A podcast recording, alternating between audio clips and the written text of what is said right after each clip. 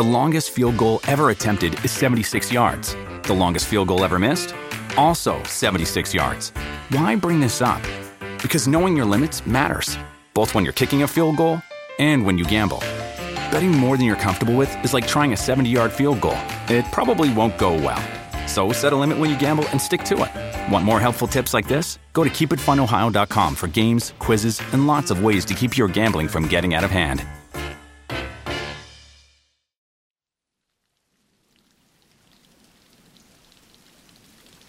Una vez más tengo el placer de saludarte.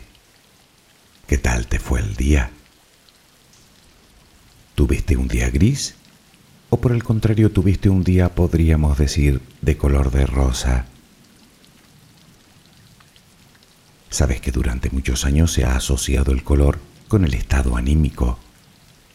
Y seguro que también sabes que los colores influyen decisivamente en nuestro ánimo. Lo que quizá no sabías es que también funciona al revés. Me explico.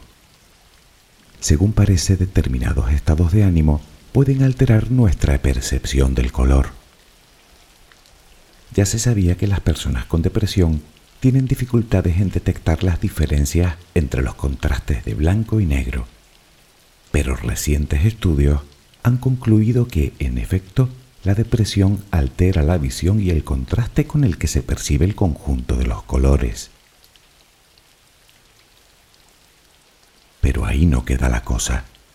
Entre más grave es el cuadro de depresión, más baja es la capacidad de contraste. Si me acompañas, hoy hablaremos de la depresión. Sé que no es un tema agradable ni de lejos pero menos lo es para quien lo padece.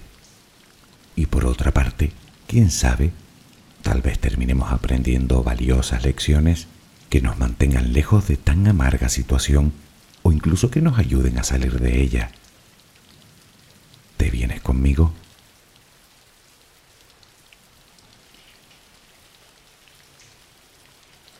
Colócate en la posición que prefieras para dormir. ¿Estás cómodo? ¿Estás cómoda? Toma una respiración muy profunda por la nariz.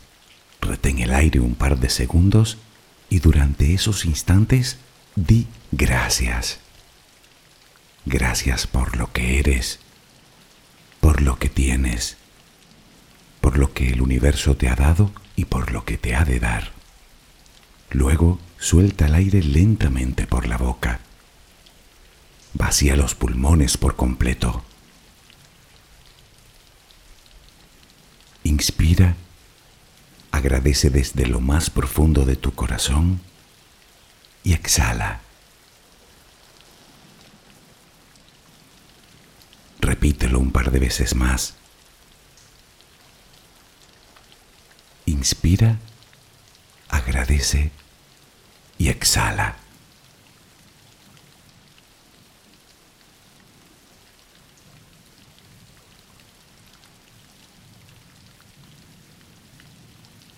Continúa respirando serenamente. Cada vez que exhalas, notas cómo sale de ti toda la tensión acumulada durante el día. No tengas prisa. Respira despacio.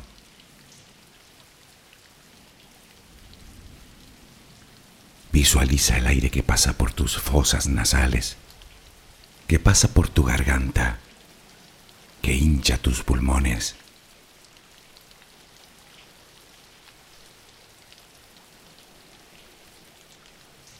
Ahora relajaremos el cuerpo. Comenzamos por los pies, apoyados sobre la cama. Nota cómo pesan, siente cómo se relajan.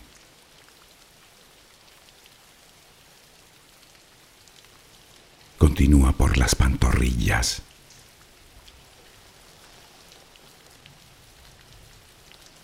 Nota el peso de los muslos. Percibe cómo se relajan.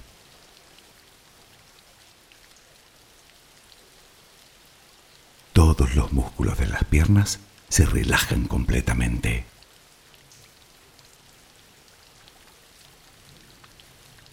Centra la atención en la cadera. Poco a poco se va relajando también. Percibes el peso.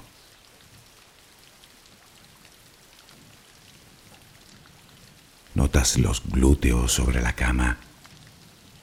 Sientes como la gravedad tira de ti.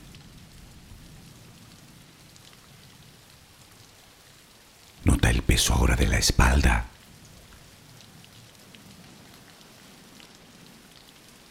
Visualiza los hombros. Los brazos. Los antebrazos. Las manos completamente relajadas. Los dedos. Nota cómo se relaja el cuello.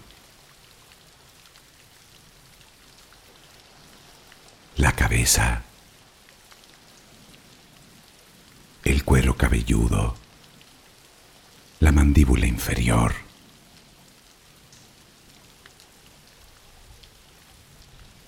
Procura que tu respiración siga siendo serena y tranquila.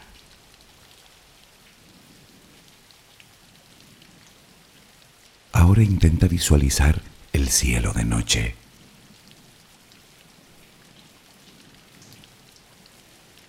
De entre todas las estrellas que puedes ver, una de ellas parece más brillante que las demás. ¿La ves? La tienes ahí delante. Esa estrella te envía su luz y su energía para que tú la respires.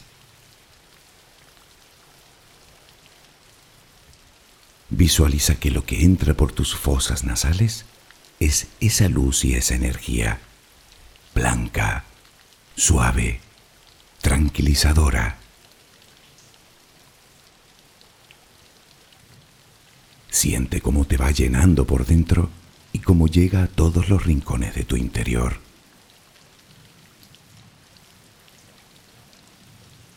A medida que esa luz va ocupando tu ser, desplaza toda la negatividad, todo el estrés, la angustia, la tristeza, los malos pensamientos, los miedos, que no tienen más remedio que salir con cada exhalación.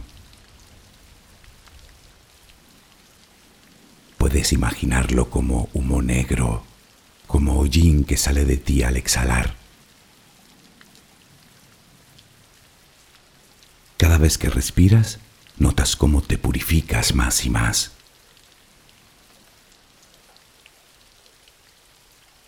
Siente como todo tu cuerpo se va llenando de esa luz. Primero los pies, las piernas,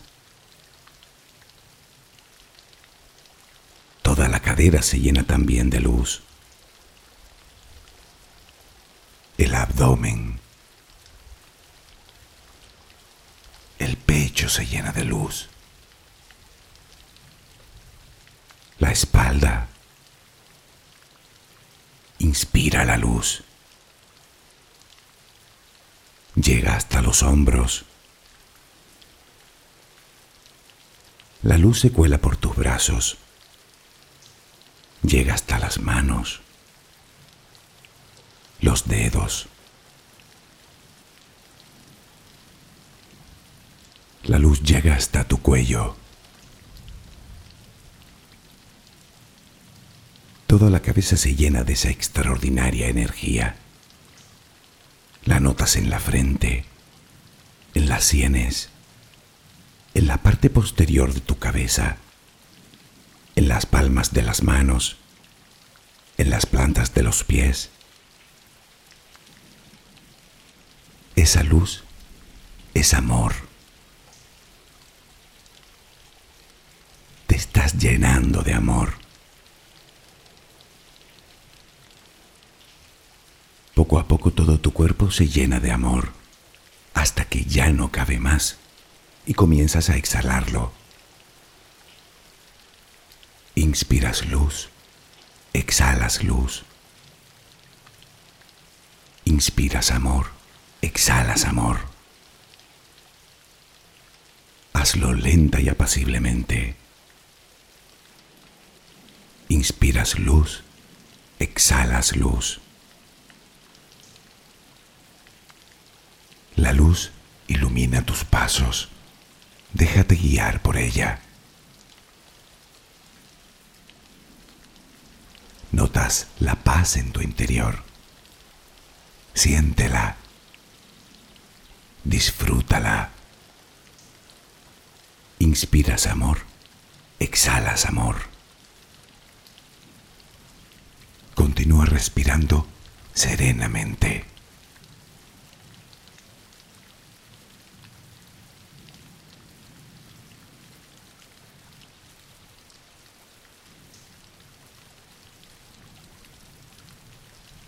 Desde luego, si existe un estado de ánimo completamente opuesto al de la felicidad, es precisamente la depresión.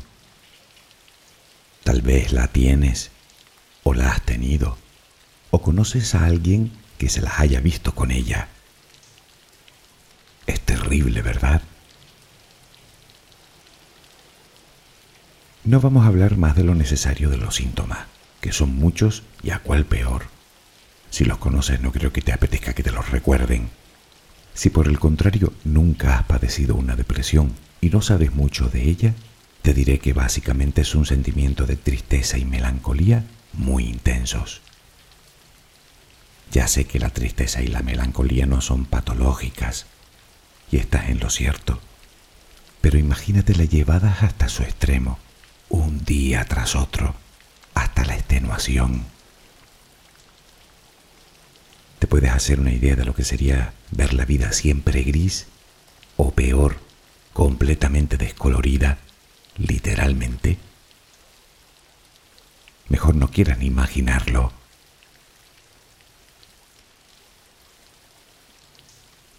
Comprendo que dicho así suena algo simplista, pero no lo es.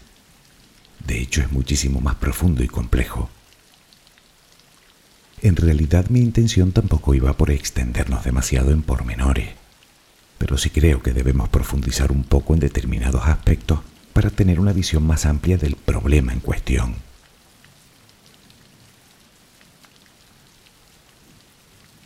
No obstante, y antes que nada, si te encuentras ahora mismo viviendo ese mal trago, recuerda, al menos de vez en cuando, que el mundo no se ha vuelto contra ti estás distorsionando la realidad.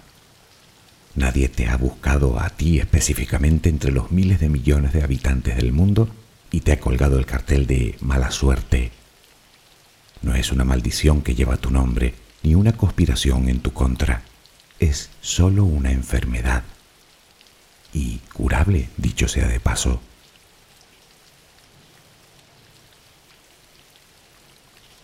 Cuando hablamos de depresión debemos empezar diciendo que existen varios tipos de trastornos depresivos. Uno de los más habituales es el trastorno depresivo grave, que será además el que más te suene. Se caracteriza por una combinación de síntomas que interfieren con la capacidad para trabajar, para dormir, estudiar, comer o incluso para disfrutar de las cosas que antes nos resultaban placenteras. También, y tan frecuente como el primero, está el trastorno llamado distímico, la distimia. Tal vez el nombre no te diga nada, pero también sabes lo que es. Es algo así como el anterior, pero menos severo, aunque igual de persistente, sino más en el tiempo. En este último caso cabe decir que padeciendo distimia también se está expuesto a padecer episodios graves. Aparte de estos, también debemos mencionar otros trastornos menos comunes, eso sí, como la depresión psicótica, que ocurre cuando una enfermedad depresiva grave va acompañada por alguna forma de psicosis.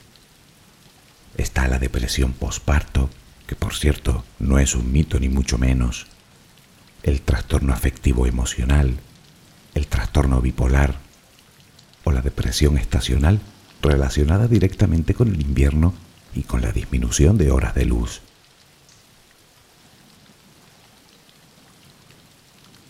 Esta es la razón por la que los síntomas pueden variar de una persona a otra. Bueno está, y naturalmente la propia personalidad de quien lo sufre. Unas personas pueden tener problemas en las funciones cognitivas y del movimiento, otras problemas de concentración o hiperactividad, otras problemas para dormir, otras duermen demasiado, otras pasan el día llorando, a otras les devora la ansiedad, otras lo sufren todo a la vez y otras ni siquiera parecen manifestar nada.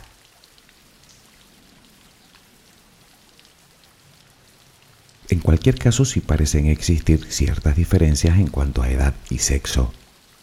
Por ejemplo, los hombres tendemos más a reconocer que sentimos fatiga o irritabilidad o una disminución acusada del interés por las cosas que antes nos gustaban. Por otro lado, las mujeres suelen admitir más sus sentimientos de tristeza o de inutilidad o de excesiva culpa los niños y adolescentes suelen presentar un estado de ánimo muy irritable y a los mayores a veces ni siquiera se les diagnostica, sobre todo porque en muchos casos les cuesta reconocer sus propios sentimientos de tristeza. Se reconozca o no, siempre persiste esa fatiga o falta de energía, esa desgana, esa falta de concentración, ese aumento o disminución en el peso corporal, esa culpa, y por supuesto esos pensamientos recurrentes acerca de la muerte. Reconocerás conmigo que muy mal hay que sentirse para encontrar en la parca la solución a todos los problemas, ¿no te parece?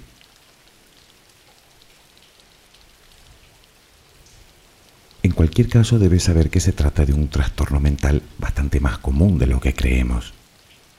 Quiero decirte que no estás sola o solo en esta batalla según la Organización Mundial de la Salud, se calcula que la depresión afecta a unos 350 millones de personas en el mundo.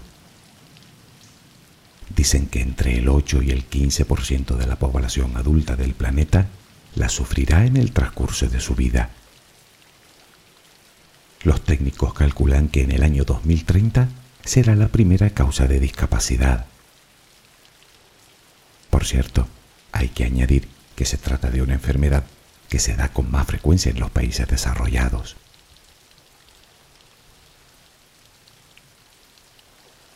Como dato sorprende que si eres mujer tengas el doble de probabilidades de padecerlo que un hombre. Unos dicen que solo por factores hormonales, aunque otros muchos aluden como causa determinante a las circunstancias sociales y culturales de las mujeres, que unidos a los factores hormonales las hace más vulnerables a esta enfermedad.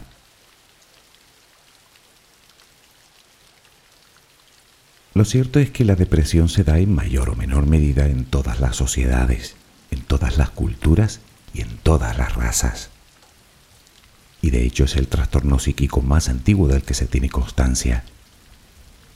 Ya el griego Hipócrates sospechaba que la melancolía era en sí misma una enfermedad y como hipótesis no estaría nada mal si no fuera porque él pensaba que la melancolía era algo así como una sustancia del cuerpo, una especie de bilis negra que tenía que permanecer en equilibrio con otras sustancias del organismo, tales como la sangre. Así que para Hipócrates, la tristeza es producida por un exceso de melancolía. Una hipótesis que sería aceptada hasta el siglo XVIII, en Inglaterra concretamente, fue cuando y dónde se habló por primera vez de depresión. Hubo que esperar hasta finales del 19 y principios del 20 para que esta enfermedad se empezara a estudiar en profundidad. A partir de los años 60 del pasado siglo, toma un nuevo impulso con infinidad de estudios que continúan hasta nuestros días. Aún con todo, existen todavía muchos interrogantes a los que dar respuesta con respecto a esta enfermedad. Por ejemplo, no se conoce exactamente el origen mismo de la depresión. Existen teorías y modelos que pretenden encontrar su germen. Entre ellas encontramos desde la teoría conductual, que explica que la depresión se debe a una falta de refuerzos sociales, hasta la teoría biológica, que defiende que se origina por un simple desequilibrio en los neurotransmisores esas sustancias químicas que las células del cerebro utilizan para comunicarse. También existe la teoría cognitiva, que observa la depresión como el resultado de pensamientos inadecuados, o la teoría llamada de indefensión aprendida, es decir, la falta de esperanza en conseguir los refuerzos que queremos.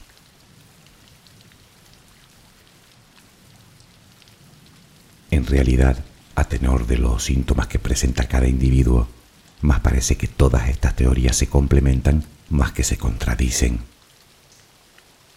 Y es que no existe una causa conocida de la depresión. Más bien se trata de una combinación de factores bioquímicos, psicológicos y genéticos.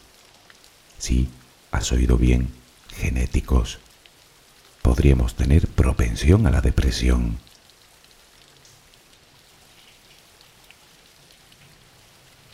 Cualquier caso, sí parece probado que existe una diferencia bastante notoria en el funcionamiento del cerebro de una persona con depresión a otra que no lo padece. Ciertas áreas responsables de la regulación del ánimo, del pensamiento, del apetito y del comportamiento parecen no funcionar adecuadamente. Además, se sabe que también existe un claro desequilibrio en determinados neurotransmisores se ha comprobado que las personas deprimidas muestran niveles muy altos de cortisol, la llamada hormona del estrés y también de otras sustancias. Muchos medicamentos que combaten la depresión basan su resultado precisamente en eso, en el reequilibrio de esas sustancias.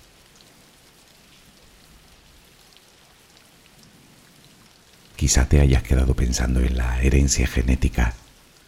Bueno, pues debes saber que independientemente de ella, con la que de momento poco podemos hacer, existen lo que podríamos denominar factores de riesgo, de los cuales si tenemos la oportunidad deberíamos huir. Digamos lo que serían posibles causas de la depresión. Quiero decir que poco importa cuál sea tu herencia, si te ha tocado vivir una infancia dura en la que sufriste maltrato o rechazo.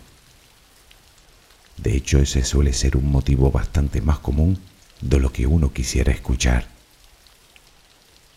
Y es que, independientemente de nuestros genes, podemos ponernos en riesgo con muchas otras cosas, como por ejemplo con el estrés crónico, o con la falta de aportes nutricionales, o con la ausencia de un buen descanso, con los pensamientos negativos, con la adicción a las drogas o al alcohol, con problemas en nuestro entorno, ya sea en el terreno personal, sentimental, laboral, económico. Bueno, ya sé que uno no siempre puede esquivar determinados sucesos. No puedes elegir perder el empleo, por ejemplo, o a un ser querido. Claro que no. Pero tu actitud ante ese hecho sí que puedes elegirla.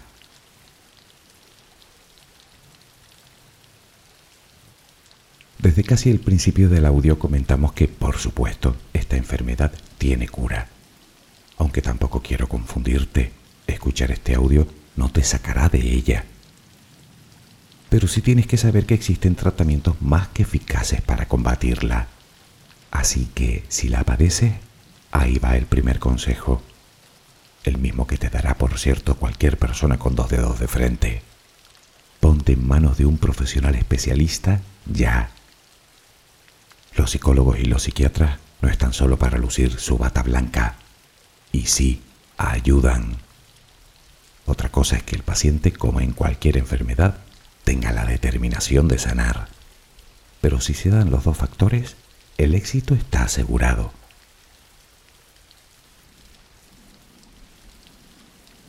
Anteriormente hablábamos precisamente de los factores de riesgo, aunque son tantos y tan variados que mejor nos centraremos en la prevención y superación de esta enfermedad.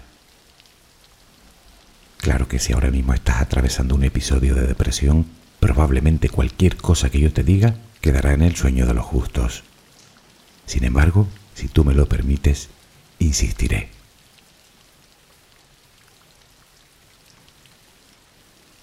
Obviamente como primera medida, si es que lo padeces, es someterte a tratamiento farmacológico y psicoterapéutico. En este sentido te diré que deberás confiar en tu médico sigue al pie de la letra sus indicaciones.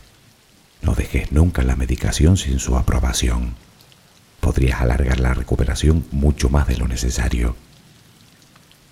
Por otro lado, debes ser consciente de que efectivamente el terapeuta tiene cierta responsabilidad sobre tu salud. Sí, pero no toda. El resto la tienes tú para contigo. Tienes que querer sanar. Piensa que el médico te administra un medicamento y tú te tienes que administrar otros. ¿Cuáles? Un largo paseo diario a buen ritmo, por ejemplo, o cualquier ejercicio físico que te guste. Puedes buscar uno que se ajuste a ti y dedicarle un mínimo de media hora al día. Ya sabes que cuando el cuerpo comienza a realizar actividad física, el cerebro segrega endorfinas, las llamadas hormonas de la felicidad. Así que hacerlo de forma regular es algo así como tomarnos una píldora.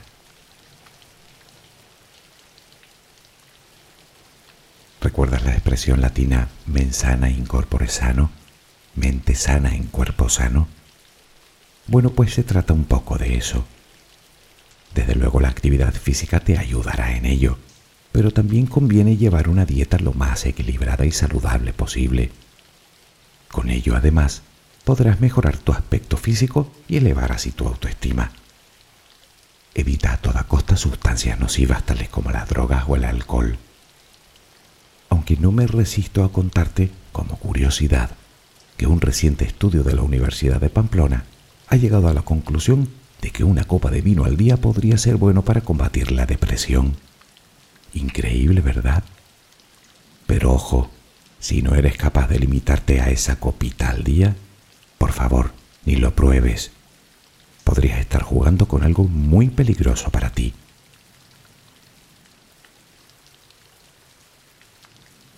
Dentro de la salud física también debemos prestar especial atención al descanso. Es imprescindible que duermas las horas que tu cuerpo necesita, ni más ni menos. Crea hábitos de sueño y cúmplelos con pulcritud. Fíjate un horario para acostarte y otro para levantarte e intenta seguirlo.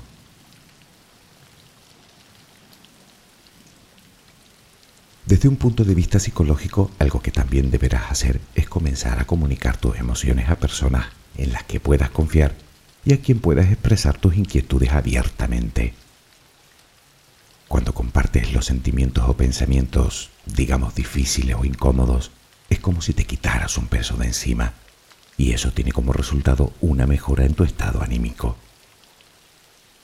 En este sentido podrías comprometerte con un grupo y si es en un grupo que trabaja por el bien común, mejor que mejor. Recuerda que eres un ser humano y salvo que tengamos un trastorno grave que nos impida sentir empatía, tanto a ti como a mí, ayudar a los demás nos hace sentir bien. Además te conviene centrar tu atención y tu energía en algo que consideres productivo, pues al final se convierte en una motivación más para luchar por algo y sentirte bien contigo. Ah, se me olvidaba, el humor es un buen aliado. Por otro lado, deberás hacer todo lo posible por aceptarte, tal y como eres. Al menos para empezar, necesitas un punto de partida para avanzar. Acepta tu enfermedad. Investiga qué te ha llevado hasta ella. Asúmelo y luego elige superarla. Puedes escribirlo, desahogarte por completo. Libera todos tus pensamientos negativos. Luego quema ese papel. No lo guardes ni un segundo. Con que notes como una pequeñísima parte de tu mal se va con la última voluta de humo ya habrá valido la pena el esfuerzo. Y por supuesto, no te compares con nadie. Tú eres tú. Y por si necesitas que te lo recuerden, eres un ser único e irrepetible. Te propongo que crees una sincera y afectuosa amistad contigo. Desde luego no conocerás a nadie igual.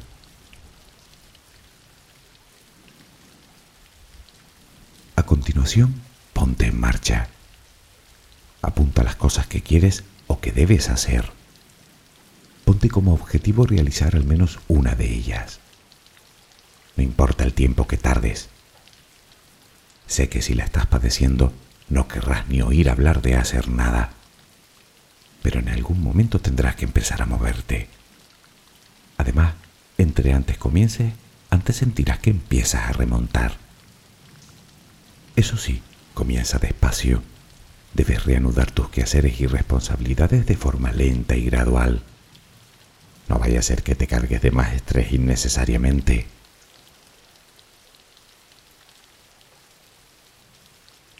Descubre lo que te hace feliz. O intenta al menos recordar lo que te hacía feliz antaño y por qué. ¿Algo habrá?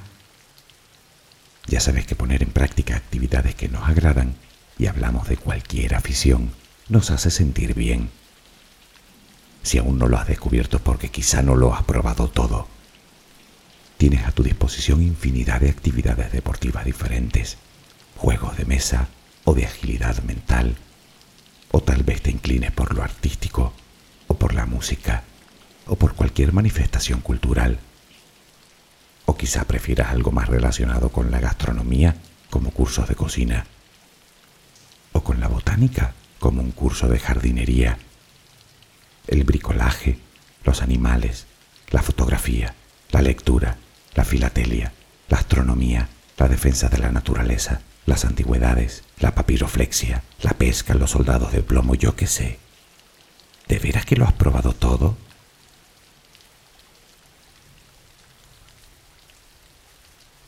Probablemente pensarás que en este estado uno es incapaz de centrarse en nada. En ese caso la meditación es una inmejorable solución. Sabes que es, además, una forma eficaz de manejar el estrés y la ansiedad. Con ella serás capaz de alcanzar la paz espiritual que necesitas. Aunque también existen otros métodos de templar, digamos, las emociones, como el yoga, la llamada relajación progresiva, que tiene por objetivo aprender a controlar todos los músculos del cuerpo, o incluso los ejercicios de visualización creativa.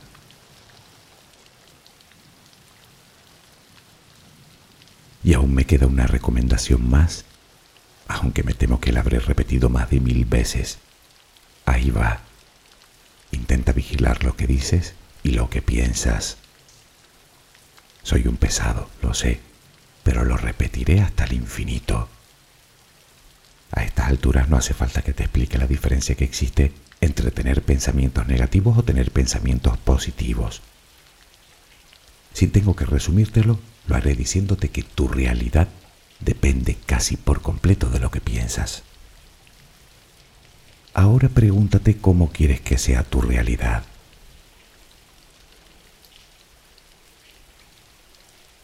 Lo cierto es que si has escuchado más relajaciones para dormir de las que hay en mi canal, sin duda te habrás percatado de que siempre salen a colación las mismas recomendaciones. Que si pensar en positivo, que si hacer ejercicio, que si llevar una dieta sana, que si aceptación, que si aficiones, que si meditación. ¿Es que realmente piensas que hay algo más? ¿Qué más crees que necesitas para ser razonablemente feliz? ¿Dinero? Ya, eres de las personas que creen que los ricos no se deprimen nunca. Y no poco.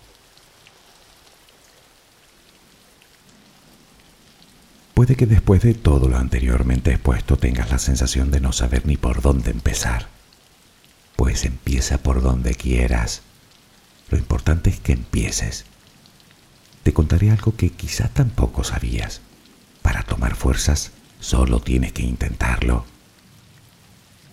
Una investigación publicada no hace mucho afirma que simplemente con tratar de ser feliz es suficiente para aumentar el bienestar emocional. Según este estudio, las personas que tratan de mantener un ánimo elevado tienen mayores niveles de satisfacción. En otras palabras, que si tu interés está en ser feliz, tienes que empezar por querer serlo. La verdad es que dicho así parece hasta obvio, pero no lo debe ser tanto a vida cuenta del elevado número de personas que sufren tristeza y desesperanza en este mundo.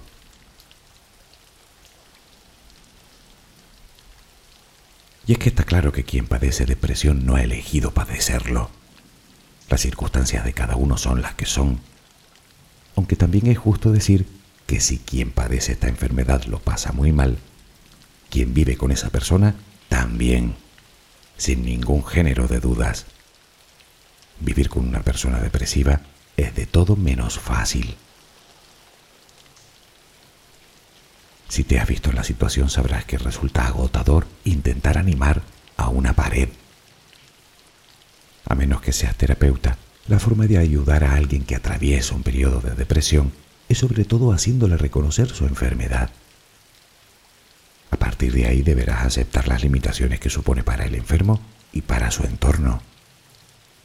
Es importante estar a su lado, pero también respetar sus silencios tratarlos con la compasión con la que tratarías a cualquier enfermo. Si tienes la tentación de pedirle explicaciones, no lo hagas, simplemente no sabrá dártelas. Si no quiere mostrarse sociable, no la presiones. De momento es algo que no está a su alcance. Refuérzale positivamente. Acuérdate de que su autoestima se encuentra por los suelos.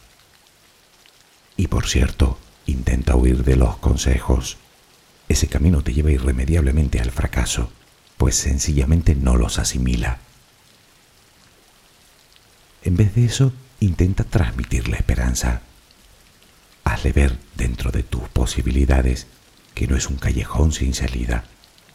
En todo caso, un túnel por el que hay que pasar y que en cualquier momento la luz del otro lado aparecerá. La premisa a transmitir es simple. La depresión es una enfermedad y siguiendo las pautas del terapeuta uno se puede recuperar. Y por último, pero no menos importante, no olvides cuidarte tú.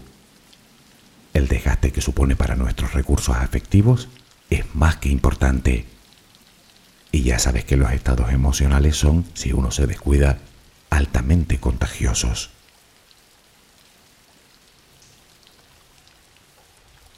Al final la depresión es, en cierto modo y salvando la distancia, como una infección de estómago. Es decir, que no solo se cura, sino que se puede prevenir.